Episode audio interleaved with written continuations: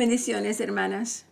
Hermoso día el día de hoy. Dios siempre nos regala un nuevo día y eso es motivo de agradecimiento y de bendición en todo momento. Padre, gracias por este nuevo día. Gracias por esta gran oportunidad, esta puerta abierta para entrar en ti, para entrar a tu presencia y para estar en ti y aprender de ti.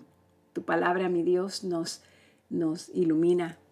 Tu palabra nos redarguye, tu palabra nos inquieta, tu palabra nos llena de esperanza y nos hace vernos en un espejo para comenzar a, preguntarnos cómo es nuestra relación contigo, cuán, cuán hermosa es tu presencia en nuestras vidas, aún a pesar de todas nuestras debilidades y de todas nuestras dificultades muchas veces.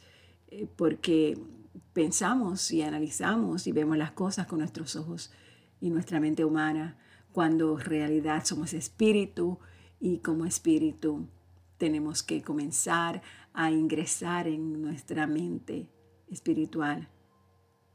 Padre, te pedimos que en el día de hoy nos ayudes precisamente a eso, a acercarnos más a ti y a, y a dialogar contigo de la manera que tú anhelas y de la manera que tú has diseñado para nosotros, porque ya Jesucristo, ya Jesucristo acercó nuestro camino a ti.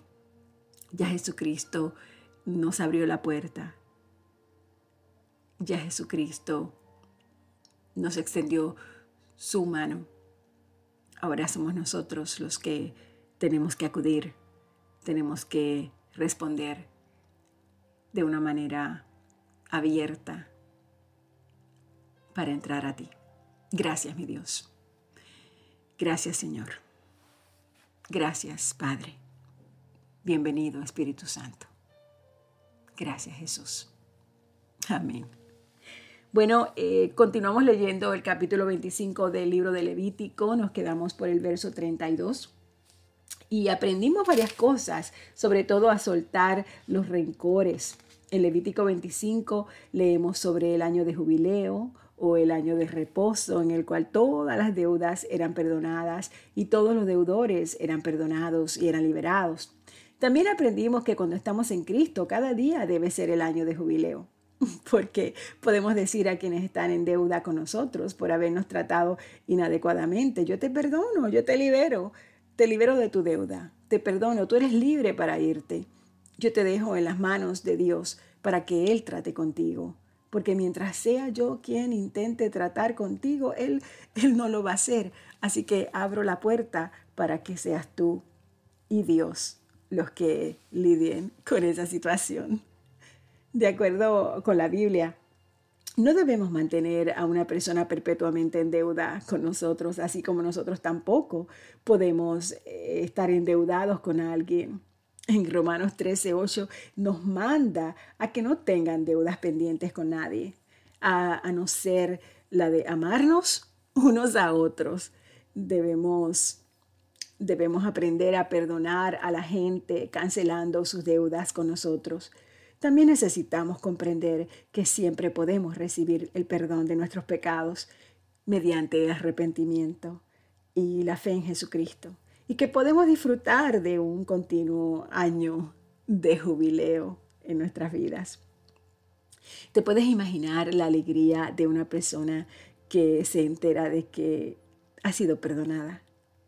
Perdonada tal vez de una sentencia de muchos años. Y esas son las buenas noticias de la cruz.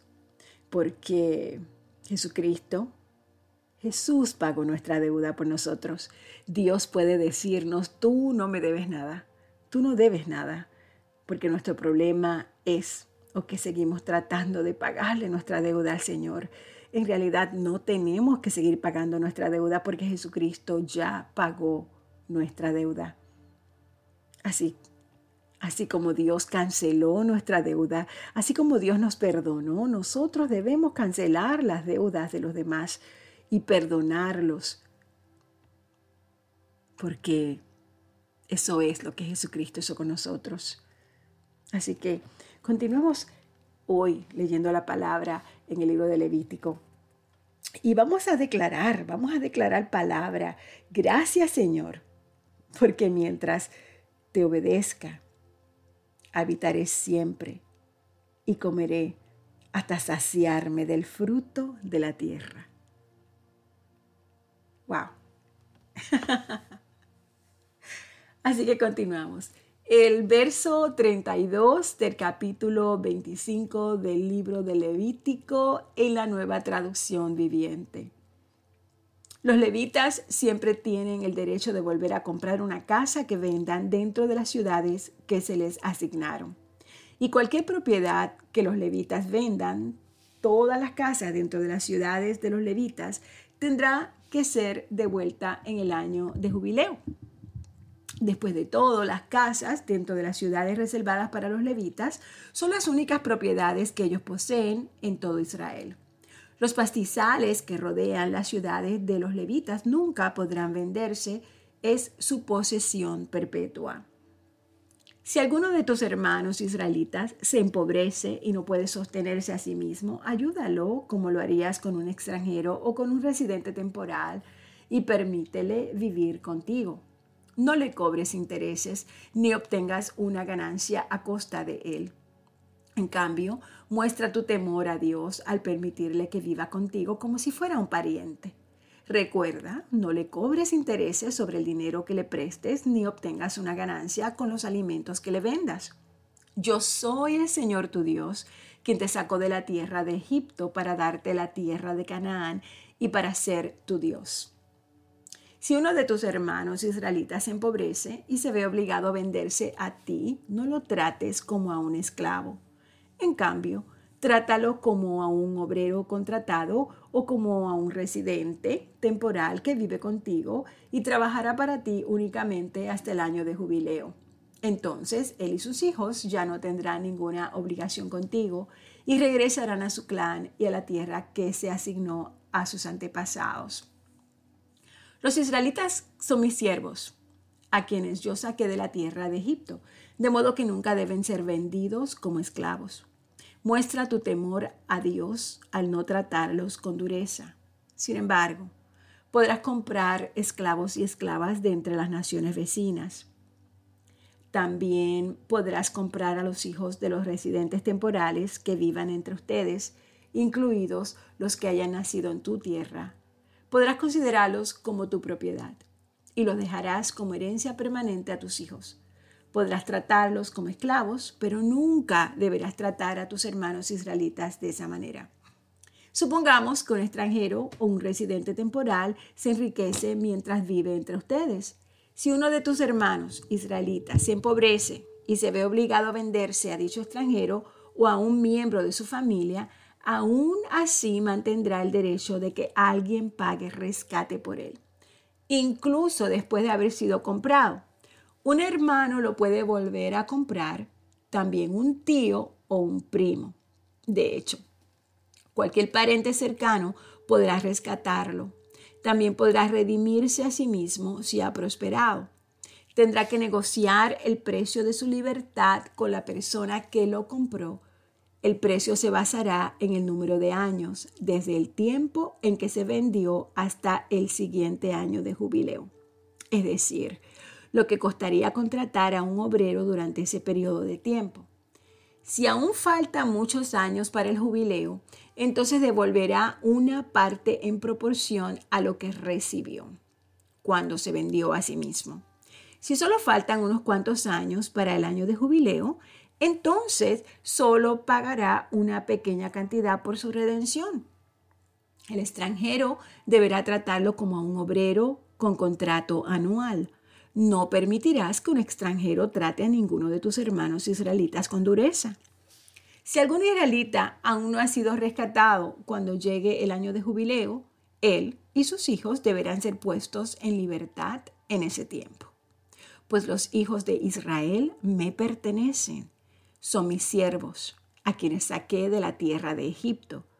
Yo soy el Señor su Dios. No se hagan ídolos, ni levanten en su tierra imágenes talladas, ni columnas sagradas, ni piedras esculpidas para rendirles culto. Yo soy el Señor su Dios. Deben guardar mis días de descanso y mostrar reverencia por mi santuario. Yo soy el Señor. Si siguen mis decretos y se aseguran de obedecer mis mandatos, les enviaré las lluvias de temporada. Entonces la tierra les dará sus cosechas y los árboles del campo producirán su fruto. La temporada de la trilla continuará aún después del comienzo de la cosecha de la uva.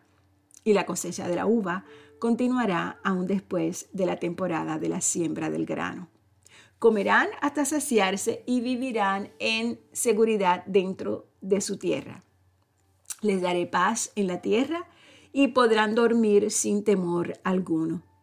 Libraré la tierra de animales salvajes y mantendré a sus enemigos fuera del país. De hecho, perseguirán a sus enemigos y los masacrarán a filo de espada. Cinco de ustedes perseguirán a cien y cien de ustedes perseguirán a diez mil. Todos sus enemigos caerán bajo su espada. Los miraré con agrado, los haré fértiles y multiplicaré su pueblo. Cumpliré mi pacto con ustedes Tendrán tal abundancia de cosechas que será necesario deshacerse del grano viejo para que haya lugar para la nueva cosecha. Viviré entre ustedes y no los despreciaré.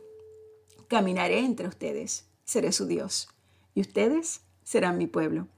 Yo soy el Señor su Dios, que los sacó de la tierra de Egipto para que ya no fueran esclavos. Yo quebré de su cuello el yugo de la esclavitud a fin de que puedan caminar con la cabeza en alto. Sin embargo, si no me escuchan ni obedecen todos esos mandatos, y si rompen mi pacto al rechazar mis decretos, al tratar mis ordenanzas con desprecio y al rehusar obedecer mis mandatos, yo los castigaré. Traeré sobre ustedes terrores repentinos, enfermedades debilitantes y altas fiebres que harán que sus ojos fallen y que su vida se consuma poco a poco. Sembrarán sus cosechas en vano porque sus enemigos se las comerán. Me volveré contra ustedes y sus enemigos los derrotarán. Aquellos quienes los odian los gobernarán y ustedes huirán, aun cuando nadie los esté persiguiendo. Y si a pesar de todo esto todavía me desobedecen, los castigaré siete veces por sus pecados. Quebrantaré su espíritu orgulloso al hacer que el cielo sea tan rígido como el hierro y la tierra tan dura como el bronce.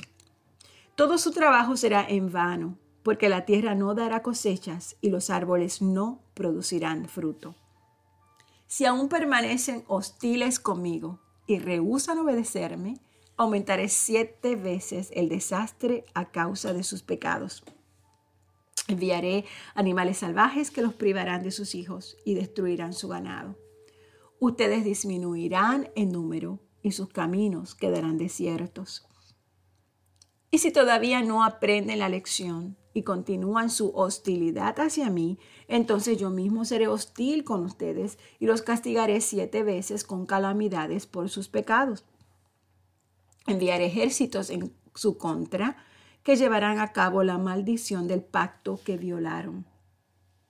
Cuando corran a sus ciudades buscando seguridad, les enviaré una plaga para destruirlos ahí mismo, y serán entregados en manos de sus enemigos. Destruiré su provisión de alimentos al punto de que diez mujeres necesitarán un solo horno para preparar el pan de sus familias. Ellas racionarán el alimento por peso y aunque coman, no se saciarán. Si a pesar de esto todavía rehusan escuchar y aún permanecen hostiles hacia mí, entonces yo descargaré toda mi hostilidad. Yo mismo los castigaré siete veces por sus pecados. Entonces comerán la carne de sus propios hijos e hijas. Destruiré sus santuarios paganos y derribaré sus lugares de culto. Dejaré sus cuerpos sin vida apilados sobre sus ídolos, sin vida, y los despreciaré. Haré que sus ciudades queden desoladas y destruiré sus lugares de culto pagano. No me agradaré de sus ofrendas, las cuales deberían ser un aroma agradable para mí. Yo mismo devastaré tu tierra, y los enemigos que vengan a apoderarse de ella quedarán horrorizados de lo que verán. Los dispersaré entre las naciones y sacaré mi espada contra ustedes. Sus ciudades quedarán en ruinas y su tierra desolada. Entonces, cuando quede desolada, mientras estén desterrados en la tierra de sus enemigos, al fin la tierra gozará de los años de descanso que le fueron negados. Por fin descansará y gozará de los años de descanso que perdió.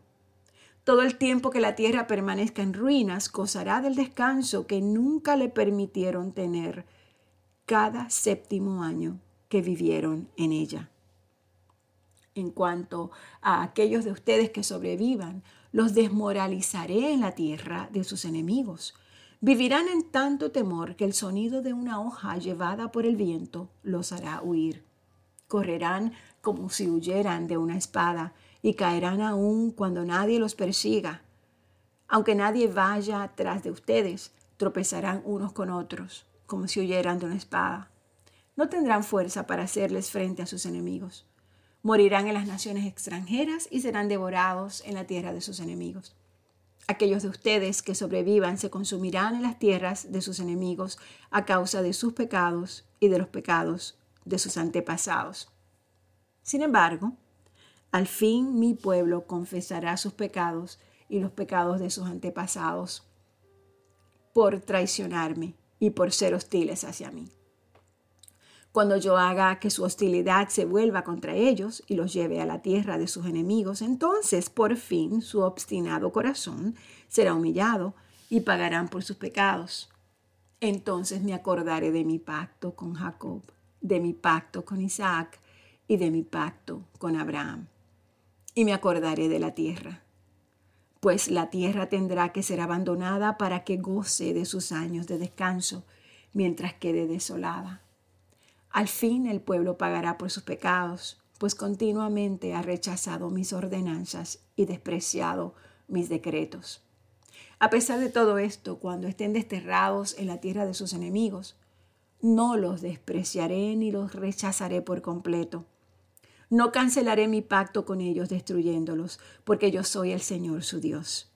Por amor a ellos me acordaré de mi antiguo pacto con sus antepasados, a quienes saqué de la tierra de Egipto a los otros, a los ojos de todas las naciones, para ser su Dios. Yo soy el Señor. Estos son los decretos, las ordenanzas y las instrucciones que el Señor dio por medio de Moisés en el monte Sinaí, como evidencia de la relación entre él y los israelitas. Nos quedamos aquí en el versículo o al final del capítulo 26 y el lunes continuaremos con el capítulo 27 de Levítico. Padre, entendemos que debemos tener temor reverencial a ti para escucharte y recibir tu sabiduría y tu conocimiento.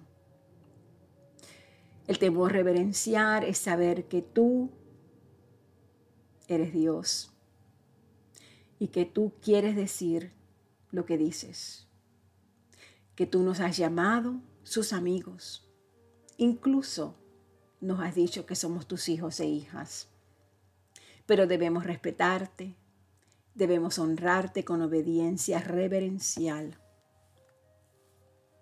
Padre, te damos gracias por tu amor. Te damos gracias porque nos enseñas quién eres. Te damos gracias porque necesitamos de ti. Señor,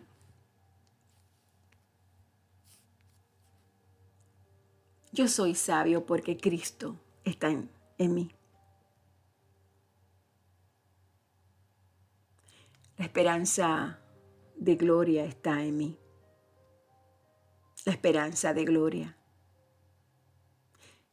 Y porque me has hecho sabiduría y justificación por Dios. El Padre de Gloria me da espíritu de sabiduría y de revelación en el conocimiento de Jesús. Para ello sé que los ojos de mi espíritu están siendo alumbrados por el Espíritu Santo, para que yo sepa cuál es la esperanza a la cual me has llamado y cuáles son las riquezas de la gloria de tu herencia. Padre, hoy ponemos, como toda esta semana, la palabra tuya ante nosotros y te pedimos, mi Dios, que despiertes en nuestros corazones amor y pasión por ella, sabiduría y discernimiento, y un anhelo y un deseo profundo de vivir en ti, de estar en ti, de crecer en ti. Señor, hoy, viernes, hoy concluimos una semana de oración, una semana de lectura bíblica. Te pido, mi Dios, que toque nuestro corazón, que todo lo que hemos leído esta semana redarguya nuestro interior y que nos hable, que seas tú hablándonos directamente. Hoy yo te pido, Señor, que la iglesia, que tu iglesia, centro de vida cristiana, reciba más que nunca la sabiduría, el discernimiento y la gracia con un corazón abierto con un corazón anhelante de ti. Gracias, mi Dios, por adelantado, por lo que estás haciendo en nuestras vidas. Te amamos, Señor. Te amamos, mi Dios. Amén.